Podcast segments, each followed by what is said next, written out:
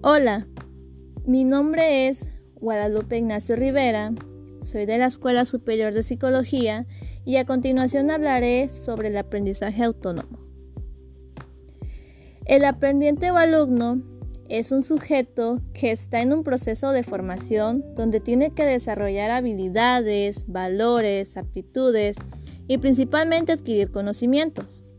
En muchas ocasiones los alumnos no logran comprender lo que el profesor pide o explica.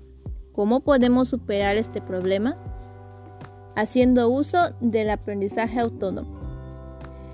El aprendizaje autónomo es la capacidad de aprender uno mismo sin necesidad de tener algún instructor.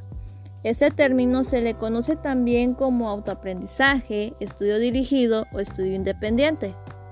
Este modelo ayuda a que el aprendiente sea más responsable en la organización del trabajo y sea una persona competente a su ritmo. La base principal para el aprendizaje autónomo es tener curiosidad e interés. ¿Por qué es importante este tipo de aprendizaje?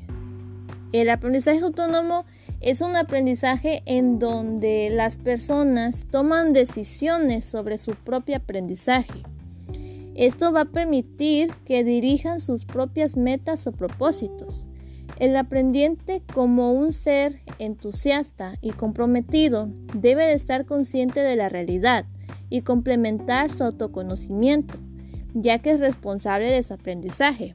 Pero para hacer esto posible, debe de haber una interacción con la sociedad y el contexto para poder desarrollar deshabilidades y aplicar sus conocimientos.